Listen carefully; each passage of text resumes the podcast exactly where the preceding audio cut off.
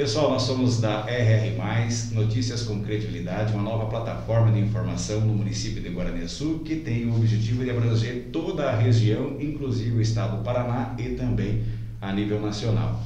E nós estamos estreando o nosso trabalho aqui hoje com a participação do nosso pároco de Guaraniaçu, Paróquia Nossa Senhora de Fátima, o Frei Valdevan Correia, que vai conversar com a gente, trazer muitas informações à nossa comunidade e para conduzir os trabalhos de entrevista aqui no nosso podcast está comigo o nosso colaborador Wellington Senhuri, também o nosso colaborador Marcelo Augusto e a nossa colaboradora jornalista Gesiane. Seguindo com todos os protocolos de segurança indicados aí pela vigilância sanitária em razão do Covid, nós estamos aqui de máscara, respeitando o distanciamento social e desta forma, justamente por respeitar o distanciamento, a gente vai então é, retirar as máscaras para que as pessoas possam então nos identificar com maior facilidade. Boa tarde, Wellington. Boa tarde, Ed. É um prazer imenso estar aqui com vocês hoje, principalmente com o nosso pároco Frei Valdevan, falando sobre assuntos, levando credibilidade às pessoas muito obrigado por poder estar com vocês hoje. Muito boa tarde, Frei Valdevan. Seja bem-vindo aí à nossa plataforma de informação. Boa tarde, Ed. Boa tarde ao Wellington e ao Marcelo, não é isso? Boa tarde, bom dia e boa noite. Vai depender do horário que você vai estar assistindo, acompanhando né, esse podcast, essa, essa programação. Que a paz do Senhor esteja com você. Frei Valdevan, vamos aqui comentar agora com a nossa comunidade e também aquelas pessoas que são de outras comunidades que porventura estejam nos acompanhando, é, a sua história, né? O que o levou a, a, a seguir a esse caminho, vindo a se tornar aí o nosso pároco hoje, a sua primeira paróquia a ser é, coordenado pelos seus trabalhos, quando o senhor conta aí com mais dois colaboradores, que são os Freis Nilson e o, e o Frei Afonso. Isso. Então a minha história, é, primeiramente começando um pouco a falar da minha origem, né? Eu sou natural de Pernambuco, de uma cidadezinha que deve de ter o mesmo número de habitantes aqui de, do município, né, de Guaraniaçu, deve ter no máximo uns 14 mil habitantes. E eu nasci lá numa cidade chamada Iati, é, no sertão interior da capital de Pernambuco, de Recife. É, nasci na cidade, mas minha infância toda foi no sítio, na roça. Então, conheço um pouco da cultura, né, do agricultor. E com meus 20 anos, eu vim morar em São Paulo com meus irmãos, né? Sou filho mais novo de uma família de 13 irmãos e tinha um sonho de vir para São Paulo e em outubro de 99 concretizou esse sonho de vir para São Paulo morar e trabalhar com meus irmãos lá. Já tinha quatro irmãos mais velhos que moravam lá. E foi aí, é, trabalhando lá em São Paulo, que eu conheci o, os freis franciscanos conventuais lá do, de Santo André, lá no, no, na paróquia, na época, em, em 2002, na paróquia Senhor do Bonfim. E ali eu conheci os freis e deu-se início a toda a minha caminhada vocacional ao ponto de chegar a se tornar um frei. E imaginava o senhor acabar parando aqui no Paraná, numa cidadezinha como a nossa, Guaraniaçu? O que, que o senhor sentiu quando chegou em Guaraniaçu, uma comunidade acolhedora? Exatamente. Já, antes de eu vir trabalhar aqui em Guaraniaçu, eu já tinha é, passado por aqui é, por duas ocasiões. A primeira foi em, 2000, em 2005, quando o Frei Dario Piano foi ordenado sacerdote aqui nesta paróquia, Nossa Senhora de Fátima, e eu fiquei uma semana trabalhando, né, fazendo, realizando, melhor dizendo, uma, uma semana missionária em preparação para a ordenação do Frei, aqui na comunidade Planaltina. E aí então eu conheci um pouco de Guaraniaçu. Né? É, em 2012, na época eu era estudante de teologia, também fui designado a vir fazer uma semana de missão popular aqui em Guaraniaçu e fiquei ali na comunidade Alta Alegre. Então, de, de certa forma, eu tive um pouco de contato com a cultura aqui, com a localidade, com a população de Guaraniaçu. E sempre tive um sonho e pedi a Deus de ter a graça de vir trabalhar aqui em Guaraniaçu e não esperava que ele fosse me presentear tão rápido, né? E estava designado para ir esse quadriênio trabalhar em Itaberaba, Bahia. E de repente Deus muda os planos e me envia para cá, para Guaraniaçu. E a participação no seu trabalho aqui com os freis Nilson e Afonso, como é que o senhor considera esse apoio? Ah, sem dúvida, né? Nós chegamos aqui é, em janeiro de 2000, eu cheguei primeiro, no dia 27 de janeiro de 2018, os freis chegaram em fevereiro de 2018. E aí nós compomos essa fraternidade conventual, composta por mim, o Frei Nilson e o Frei Afonso. Estamos se dando super bem, uma fraternidade, apesar da diversidade né, de culturas, de raça. Eu sou pernambucano, o Frei Nilson é gaúcho e o Frei Afonso é angolano, né? Então, e torcedor do Grêmio, o Frei Nilson, hein? Eu, torcedor do, do Grêmio, eu sou torcedor do Corinthians e o Frei Afonso é palmeirense, né? Olha só. Tem mais esses detalhes. Mas graças a Deus nós formamos uma fraternidade muito boa mesmo, uma das melhores que eu já morri, assim, para entender diferentes de idade também e de culturas.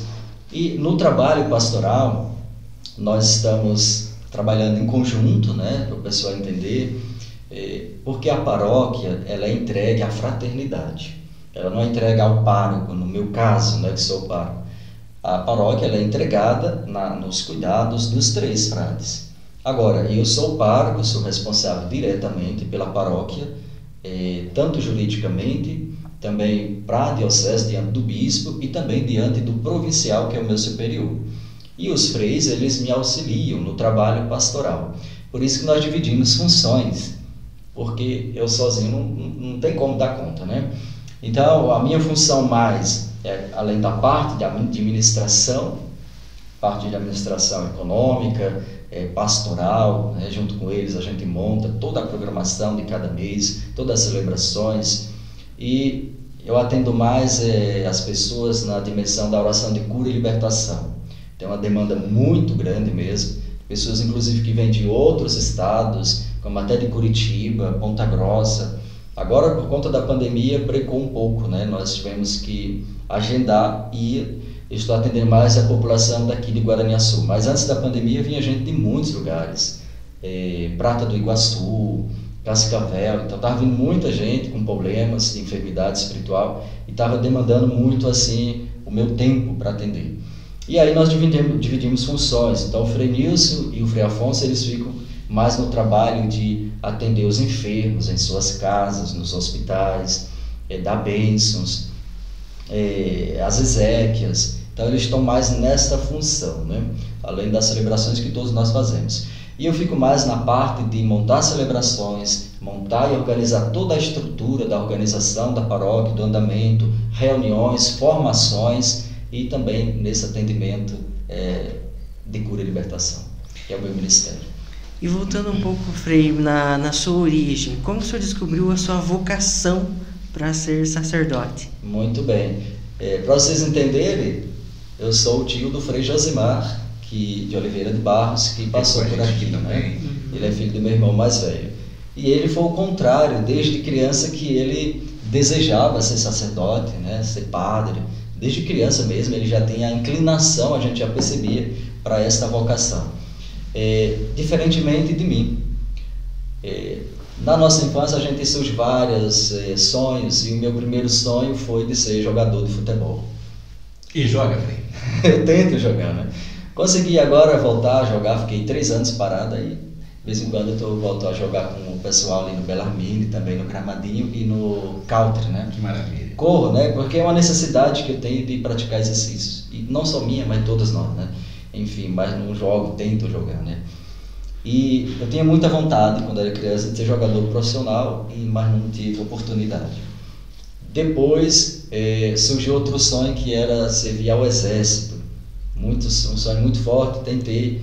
É, aí foi que entrou a vocação. Quando eu cheguei em São Paulo, eu consegui fazer um curso na aeronáutica e já tinha data marcada para mim ir para Fortaleza, e entrar lá em Fortaleza, para ir entrar mesmo e fazer o curso prático mesmo lá. E foi então, nesse meu termo, que eu conheci os frades. Tudo começou para despertar a vocação, porque, lógico que hoje, com toda a minha caminhada, eu já tenho consciência que eu vim para este mundo com esta vocação, a vida religiosa franciscana. Mas é no decorrer da nossa vida, da nossa caminhada, que a gente vai descobrir a nossa própria vocação. E na verdade não fui eu que escolhi ser sacerdote, foi Deus que me escolheu. Ele me escolheu, ele me chamou e eu respondi sim.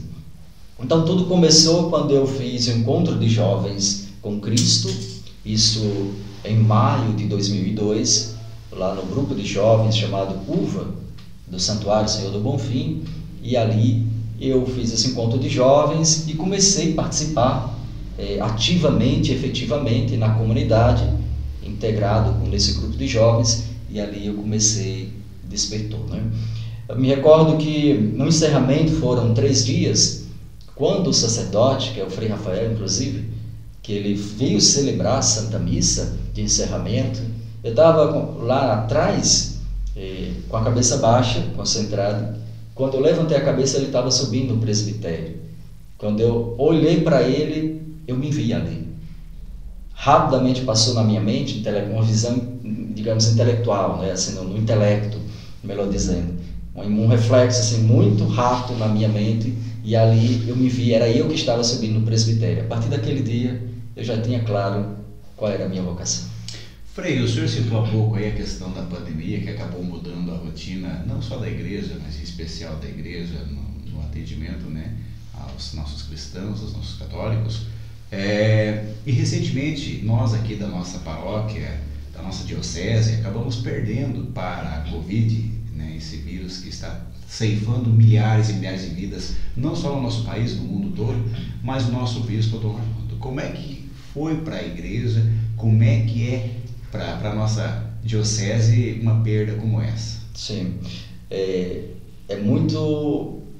toca demais, nos é uma pessoa tão boa, tão amigo, né, como foi Dom Mauro para nós. Sinceramente, tinha um carinho muito grande por ele, uma proximidade, quase todo dia a gente trocava mensagens, é, até informais, inclusive, né?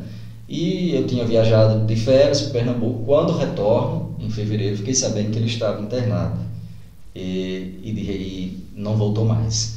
Então, claro que a morte de Dom Mauro é um peso muito grande para a diocese e para nós, nos toca muito e nos faz refletir muito sobre a nossa vida, sobre a nossa estadia nesse mundo e para onde estamos caminhando. Né?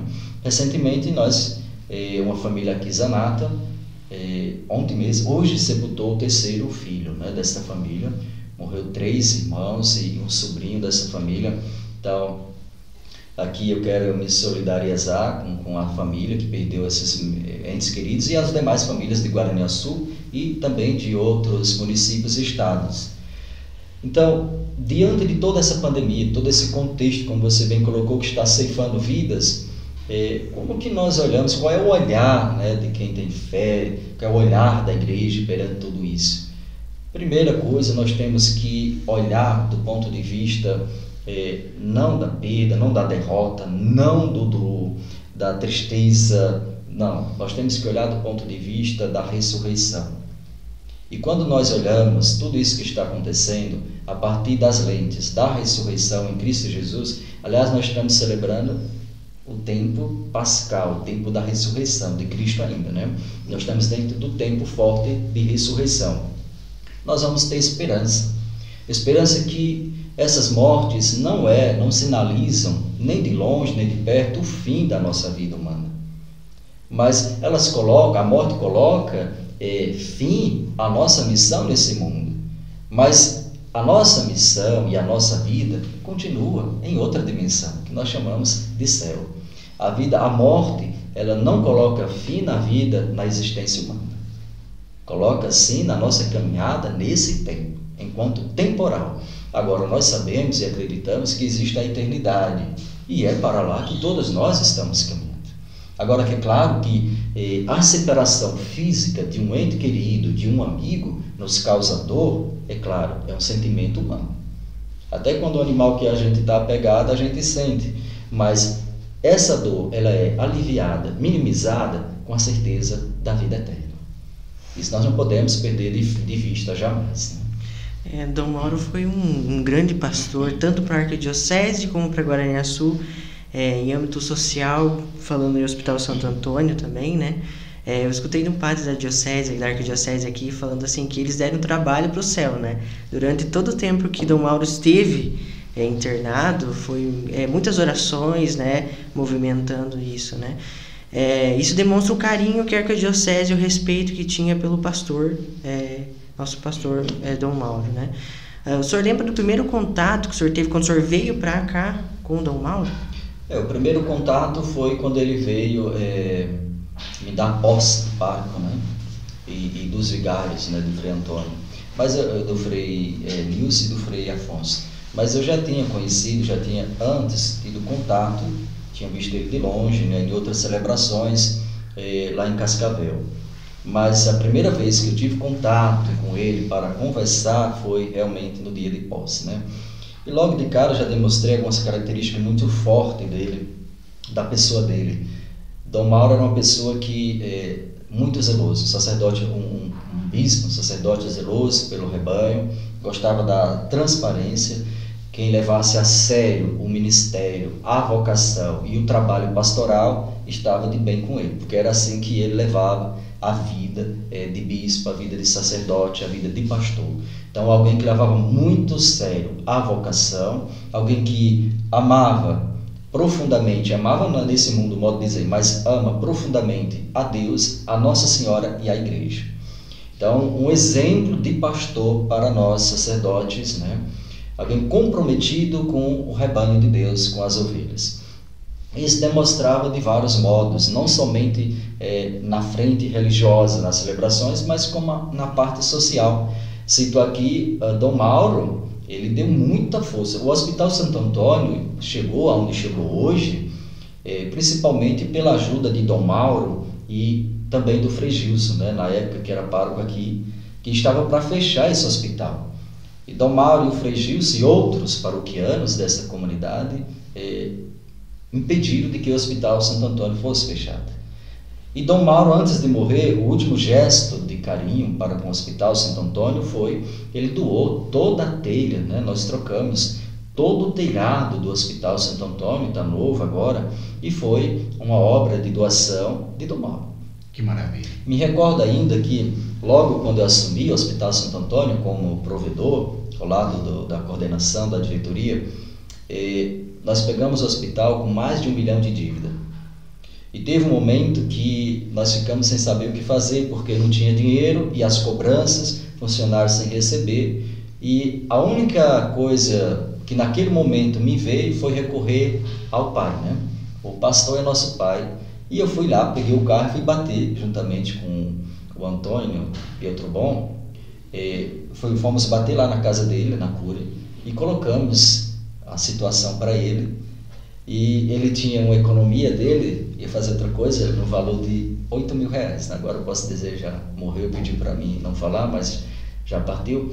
Tinha 8 mil reais e ele pegou e deu esse dinheiro para nós pagar as contas que precisávamos pagar, senão ia travar as contas. Né? E, e foi esse gesto assim para vocês verem, né? é, o carinho que Dom Mauro tinha para com esse hospital. E no fundo não é para o hospital para as paredes, não, é para o povo. Porque ele sabia que o Hospital Santo Antônio atende o povo pobre. Frei, vamos adentrar num assunto agora é, que demonstra, mais uma vez, que a nossa comunidade é unida e mesmo diante dessa dificuldade que altera todo o sistema de coordenação de um evento, de promoção de um evento, falar sobre mais uma edição da Festa Tradicional das Capelinhas, um evento cultural religioso, o maior do nosso município, um dos maiores da região e que envolve toda a comunidade e que neste ano especialmente vai ter uma programação diferenciada. Queria que o senhor comentasse com a gente como é que está sendo esse trabalho para elaborar mais esta edição da Festa das Capelinhas em nosso município. É, esse ano nós vamos celebrar a 53ª né, Festa das Capelinhas então veja que é uma caminhada muito longa. Quantas pessoas já passaram por aqui? E esse é o segundo ano que nós vamos celebrar a festa da padroeira, porque a festa das capelinhas é uma preparação é, para a festa da padroeira Nossa Senhora de Fátima. E pelo segundo, segundo ano consecutivo, nós vamos celebrar de uma forma toda diferente. Já começou o ano passado, tivemos que modificar e, adaptar essa festa aos novos tempos, à realidade que estamos passando, que é passagem isso, né? Eu acredito que vai chegar um tempo, creio nisso que vai passar. Então, que estamos passando por esse momento turbulento por conta da pandemia e nós tivemos que adaptar.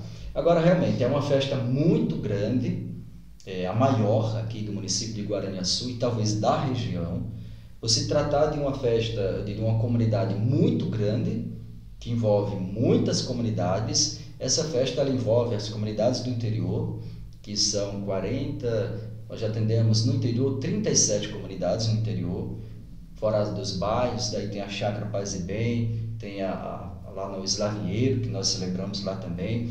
E aumentou, eu digo 38 porque a Rocinha ela foi reaberta, né? Então nós atendemos a Rocinha, eh, inclusive nesse sábado nós vamos começar a construção da nova comunidade lá na Rocinha, que é histórico aqui, um patrimônio cultural, religioso do município de Guaraniaçu. O município de Guaraniaçu, sua sede, Frei, não sei se eu tenho conhecimento da história, era para ser sim. naquela região da comunidade Isso. Rocinha. Então aquela comunidade, quando nós chegamos aqui, estava fechada a comunidade, eh, fizemos um trabalho de reabertura, onde nós vemos celebrando missa todo mês e vamos iniciar a construção da nova comunidade.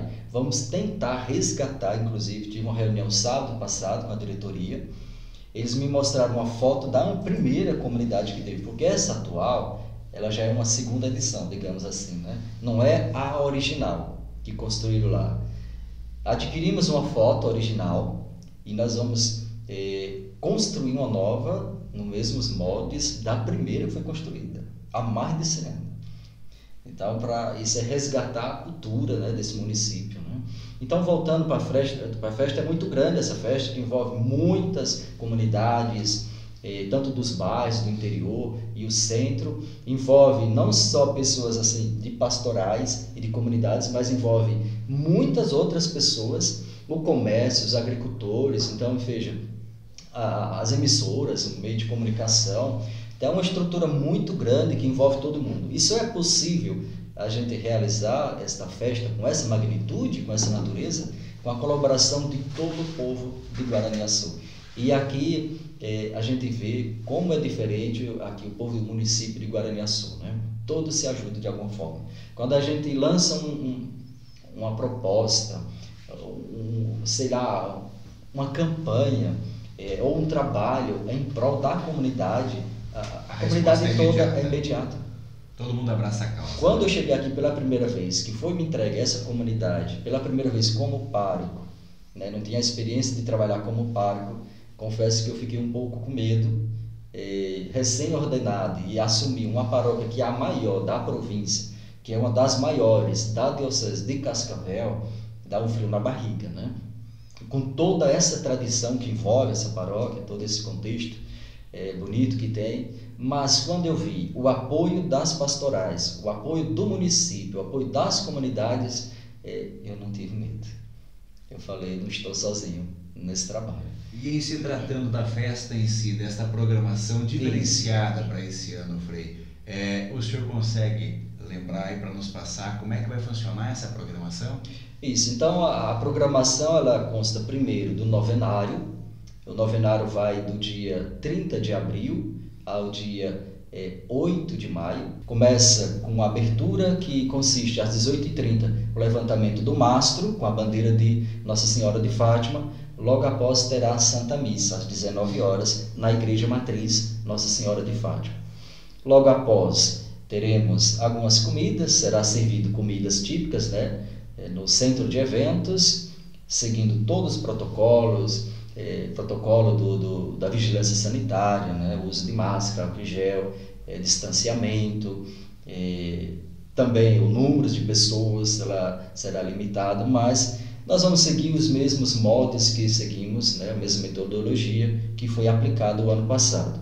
E assim, todo dia terá é, a Santa Missa, às 19 horas, com um celebrante diferente.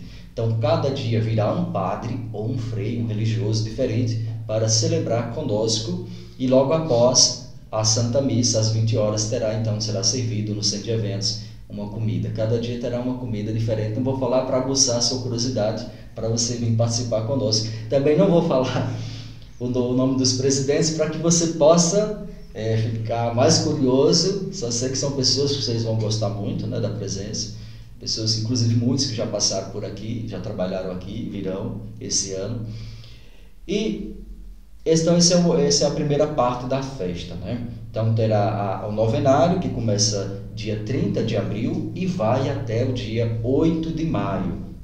Terá cada dia a participação de, de um setor, comunidades do interior, dos bairros e também do centro. No dia 8, a missa será na Gruta Nossa Senhora de Lourdes. Então, esse ano não haverá procissão tradicional que todos os anos a gente realizava. Né? A, a, grande procissão, a grande romaria, saindo aqui do centro até a Gruta Nossa Senhora de Lourdes. Então, esse ano, eh, por conta da pandemia, nós vamos celebrar a missa lá na Gruta. Então, começaremos a Santa Missa às 15 horas, começando antes, às 14 horas, com a reza do Santo Terço. E no domingo, que é o grande dia, dia 9 da festa, às 16 horas, uma missa campal no pátio da Igreja Matriz. Então, às 16 horas, terá início da celebração da grande festa. Frei, para quem passa de frente à, matriz, observa ali que há lá um, um veículo né, com uma moto elevada lá. Faz parte do show de prêmios que está programado para acontecer também nas festividades? Sim, todo ano a gente lança é, o bloquinho, que é uma, um meio pelo qual a comunidade municipal contribui com a festa, ajuda, né? É, então o bloquinho ele já tem costume, eles doam o bloquinho esse ano ele é, é cinco reais o bloquinho. Então você ajuda, contribui com a festa no valor de cinco reais. E todo ano a gente coloca alguns prêmios. Este ano nós colocamos é, uma moto. Não é uma moto zero quilômetro, é uma moto usada, mas dá para você andar bastante nela ainda. Então, nós, esse ano o prêmio será a moto. Frei, o senhor tocou aqui no assunto da Gruta Nacional de Lourdes, que ficou um, um, local religioso muito acolhedor, muito bonito no trabalho de revitalização que o senhor teve à frente também acompanhando todo o trabalho e que chamou a atenção, despertou a curiosidade também de muitos é, religiosos de toda a região que vêm fazer a sua oração aqui. É, ficou um local muito é, acolhedor, né, Frei? Sim. Foi revitalizado alguns pontos, né, depois que nós chegamos aqui, em parceria com o poder público municipal, né, com a prefeitura é, e da comunidade. Né? Então, teve a contribuição da paróquia Nossa Senhora de Fátima e do poder público e de toda a população do município de, de Guaraniaçu. Então, o primeiro ponto a ser revitalizado foi a Sepultura Santa, é, que deve de ter uns 97 anos né, de, de existência aquele local. Então, foi revitalizado em segundo lugar, foi revitalizada a Gruta Nossa Senhora de Lourdes. Depois revitalizamos é, a ermida, né? foi construído ali o altar e, e arrumado algumas coisas ali que não tinha. Agora estamos revitalizando e, e construindo a nova comunidade histórica ali da Rocinha, que são os pontos é, religiosos, turístico-religiosos do município. E temos ainda alguns pontos para ser revitalizado, né? Melhoramos aqui também no centro, na paróquia, com a inauguração da imagem da Senhora de Fátima no sino. E o nosso desejo é que revitalizar o cruzeiro lá no paredão. Então esse é o último ponto. Vamos ver se dá para juntos fechar antes de eu ir embora de Guaraniaçu. É, a gente deixa esses pontos revitalizados porque o objetivo e aí nós temos uma parceria com a Getu também, é que a gente é, faça, primeiro escreva município, o município de Guaraniaçu no calendário do turismo religioso do estado do Paraná. Esse é o primeiro passo, mas para isso a gente tem que revitalizar esses pontos, né? É melhorar. E a nossa ideia é criar uma rota da fé aqui para Guaraniaçu e trazer romeiros de fora, para que possam passar uma semana, um final de semana aqui em Guaraniaçu. Então, passando a festa das capelinhas, nós vamos nos sentar com o, o Getu, né? com o grupo de turismo, grupo de turismo e para a gente fazer algumas parcerias né? com o poder municipal, com o pessoal do comércio, com os empresários, mostrar esse, é, montar um projeto que abarque todo esse objetivo. E há um potencial, né? Muito grande, muito grande. Se as pessoas abraçar com a gente esse projeto, o retorno será muito grande, tanto no nível religioso de evangelização, tanto no nível de cultura, como também eh, no nível econômico. E de expansão da cultura de vocês aqui será conhecido.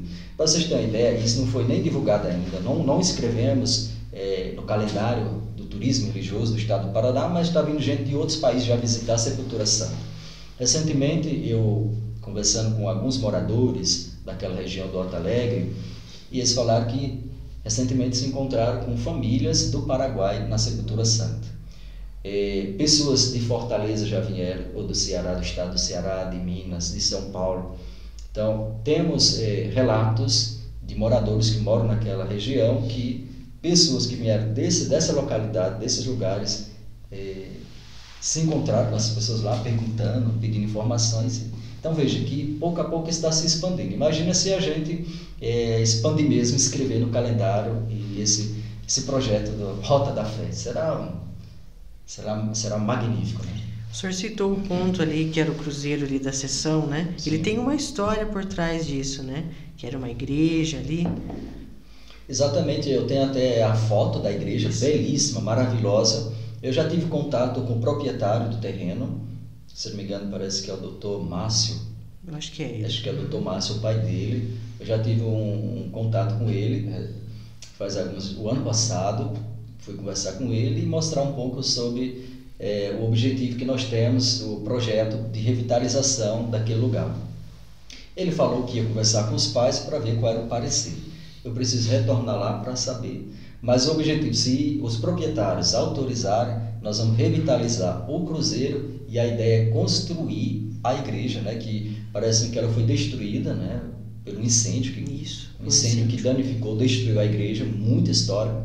Então, a ideia é construir uma igreja, uma nova igreja, com a mesma identidade da que tinha lá, e revitalizar a cruz, que é o cruzeiro. O senhor tocou num ponto anterior, Frei, a questão, ah, quando eu deixar Guaraniaçu, eu pretendo ter todos esses projetos concluídos, né? Para deixar também o seu legado, a sua história, a sua participação no desenvolvimento da comunidade no que tange a questão da religiosidade. Sim. Mas, Frei, é, o senhor está aí para quatro anos com a gente, depende do senhor, como é que funciona essa mudança de paróquia? Isso, primeiramente, é, quero deixar bem claro que o trabalho aqui, é, por mais que eu esteja à frente como pároco, não é o trabalho do Frei Valdevan em si, é Sim. um trabalho da comunidade, né? É, as pessoas entenderem que o pároco ele não trabalha sozinho, né?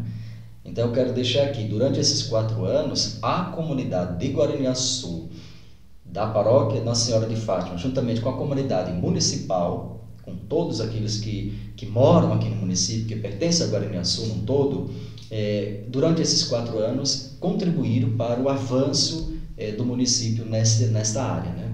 É, religiosa, que envolve outras, outros departamentos também, como eu falei. Sim. A expansão da cultura do município, a questão econômica, isso vai ajudar, vai agregar muito, né? enfim. Mas é assim, de quatro em quatro anos, nós temos é, o capítulo chamado ordinário, que é o capítulo provincial. Esse capítulo provincial ele é realizado em duas fases.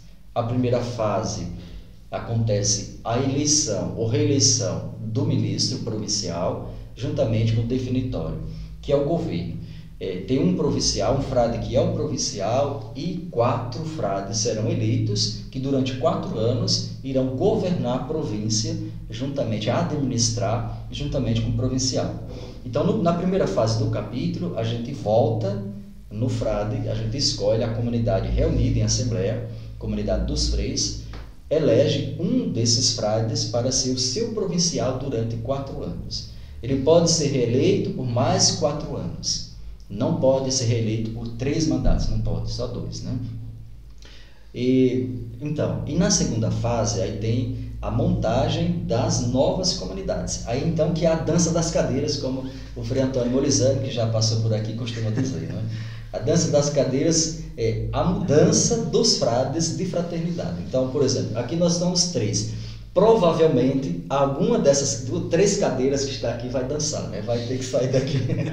Agora o senhor mudou os batidos do coração do Guaraniaçu agora. então, é, dificilmente vai permanecer os três aqui, né? Para o próximo quadriênio. Pode acontecer? Pode, mas isso é raridade. Geralmente vai um ou dois. Por exemplo, o ano para quadriênio passado saiu todos os freios, nós chegamos os três é, novos aqui, não tinha conhecimento é uma das coisas que eu já conversei com o provincial para não fazer isso. Eu acho que pelo menos um tem que ficar. para ajudar os frades que estão chegando e ajudar também a comunidade a interagir. É muito importante esse, esse, esse acesso, né? Sim. Esse auxílio, né? Dentro. Sim. E falando em devoção mariana, Frei, voltando à festa das capelinhas, é, a Igreja Católica tem uma devoção, um respeito muito grande a Maria, né? E nós aqui como paróquia franciscana e tendo como padroeira Nossa Senhora, né? Acho muito importante frisar um pouco dessa história, né? Que Maria deixou tantos recados aos pastorinhos, né? É bom Sim. a gente frisar isso aos fiéis, né? Sim. é. A maior aparição de Nossa Senhora foi a Nossa Senhora de Fátima. Eu tenho estudado bastante aparições de Nossa Senhora, mas a maior, que tem magnitude é, a nível mundial, é a de Nossa Senhora de Fátima mesmo. E Maria traz uma mensagem assim tão simples, mas ao mesmo tempo tão profunda, que se a gente levar a sério, a humanidade toma um rumo diferente e muitas coisas que nós estamos. Se a humanidade tivesse escutado o apelo de Nossa Senhora, eh, os avisos de Nossa Senhora, antes nós não estaríamos passando por o que estamos passando hoje. Então Maria ela vem pedir o quê? Coisas simples. Ela, Maria não, vai, não traz nada de extraordinário. O que ela pede é que tenha oração. Oração, penitência e jejum. Então Maria ela mostra um caminho de volta para Deus. Porque a humanidade é o filho pródigo. A humanidade em cada época se distancia da casa do Pai, foge de Deus. E ao fugir de Deus, esta humanidade se perde no mundo do pecado e as consequências vêm. Então Maria coloca três meios pelos quais a humanidade, o homem, volta-se para Deus. E Maria coloca a oração. Por que a oração? Porque a oração é o diálogo. É o diálogo do filho com o pai.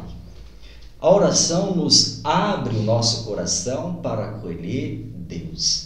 Então, pelo, pelo meio que a oração, nós entramos em comunhão com Deus e aí passamos a viver na graça e caminhar na graça.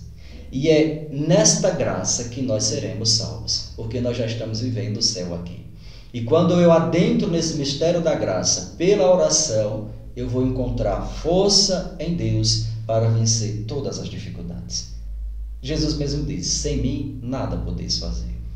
E é vivendo esta oração que as famílias vão encontrar força. Se nós olharmos para o passado, não muito longe, dá para a gente olhar e enxergar com nossos olhos os nossos avós. Eu, por exemplo, com a minha idade, tenho 42 anos, eu peguei meus pais, meus avós e meus pais que se reuniam com a família toda para rezar. Então, por exemplo, chegava ali às 18 horas, a gente, antes de jantar, era rezar o Santo Terço. Porque eu fui educado numa cultura que não tinha a presença de padres, escassez total, mas que a gente alimentava a nossa fé através da devoção a Maria, rezando o Santo Terço. A pergunta, e eu acredito que por aqui também acontecia isso. Se você voltar no teu passado, se lembrar dos teus avós, dos teus pais, você que é dessa idade minha, ou mais, mais velho um pouco, eh, você vai lembrar que as famílias também não era só na minha região que tinha essa cultura de rezar, não. Então, as famílias, o número de separados, divorciados, de crises, de, de, de pandemia, de, de tragédia era menos, porque a pessoa rezava. E a oração é que vai manter a família de pé diante da cruz ou das cruzes. Então Maria coloca um remédio. Maria traz na aparição de Fátima um remédio para o mundo, a oração. Frei, e como é o nosso primeiro encontro Sim. aqui, e vamos ter, se Deus abençoar, e Ele há de abençoar, inúmeras oportunidades para debater também outros assuntos de relevância sim. para a nossa comunidade. O senhor já está convocado e convidado também para vir aqui conversar com a gente sobre é, um assunto que também acaba prejudicando muitas famílias, que é a questão aí da depressão, Uhum. a, a fé, a cura, a libertação. Sim, muito bem. Então, que- primeiramente eu agradeço ao Wellington, ao Ed também ao Marcelo, né? Muito obrigado pelo convite, toda a equipe que trabalha nessa, nesse veículo né, de comunicação. Agradeço essa oportunidade de estar aqui conversando com vocês e também eh, esclarecendo algumas dúvidas para a comunidade, para a população. Né? Com certeza, é a questão de agendar e virei com todo prazer falar sobre esse tema que é tão importante, né? É, ser debatido, esclarecido. Tem muita gente tem muita dúvida com relação a, a essa enfermidade chamada, essa doença chamada depressão. Né? Mas em outra oportunidade virei com todo prazer. Agora, o que é que eu deixo para a população de modo geral, para os fiéis, os romeiros de Nossa Senhora, para o povo de Guaraniaçu, para a comunidade, diante de tudo isso que nós estamos atravessando, que estamos celebrando? Primeiro, não tenha medo. Jesus sempre, sempre nos momentos cruciais na vida da comunidade primitiva, no momento em que Jesus foi morto, na Sexta-feira Santa, quando ressuscitou, que a comunidade estava fechada, com medo, né? um clima de terror, de pavor, a primeira palavra que saiu da boca de Jesus foi: A paz esteja convosco, não tenha medo, sou eu. É, quando a comunidade estava no alto mar, naquela grande tempestade que os evangelhos narram, Jesus veio andando sobre a água e acalmou a comunidade e disse: Calma, sou eu, não sou fantasma, eu estou convosco. Não tenham medo. Jesus promete, ele diz: Não tenham medo, eu estarei convosco todos os dias até o fim do mundo. Então, parafraseando a palavra do Senhor ou as palavras de Jesus, quero dizer para você: não tenha medo. Confia no Senhor. Jesus ele está no comando da história humana. Se está ocorrendo essas mortes, essas pessoas que estão indo embora, vítimas da Covid, é permitido por Deus. Há um desígnio por trás de tudo isso. Eu não acredito que esta pandemia venha da parte de Deus. Não. Mas, porque não é a primeira pandemia que a humanidade já enfrentou. Mas que Deus está nos ensinando algo através desta pandemia, deste contexto que estamos atravessando, Ele está. E com certeza Deus, no momento como esse, assim como Ele não abandonou a comunidade nos momentos mais difíceis que passaram, ele jamais vai nos abandonar. Basta ter fé, basta confiar e procurar ler nas entrelinhas os sinais, as marcas, as pegadas, os vestígios de Jesus. Vamos então, para finalizar, reforçar o convite para a comunidade guaraniense participar do dia agora 30 de abril até o dia 8 de maio, né? Quando estaremos aí com mais uma edição da festa em honra à nossa padroeira Nossa Senhora de Fátima. Então, aproveitando né, essa oportunidade, quero reforçar o convite para você, sua família e seus amigos a vir celebrar conosco esse novenário em preparação para a festa, para a grande festa da padroeira Nossa Senhora de Fátima. Então, o novenário começa dia 30 de abril, é, com o levantamento do mastro às 18h40 e se estende, depois terá a Santa Missa às 19 horas, se estende até o sábado, dia 8, esse novenário. Né? Lembrando que no dia 8, a missa de encerramento do novenário será na Gruta Nossa Senhora de Lourdes, às 15 horas. E a grande celebração da festa será no dia 9 de maio, na celebração às 16 horas no pátio da igreja. Lembrando que às 11h30 do dia 9, do domingo dia 9, terá é, o grande churrasco tradicional. Esse ano será diferente. Será entregue do, sistemas, do sistema drive-thru. Né? Então, as pessoas virão, a partir das 11h30 da manhã, retirar o churrasco ali é, no centro de eventos.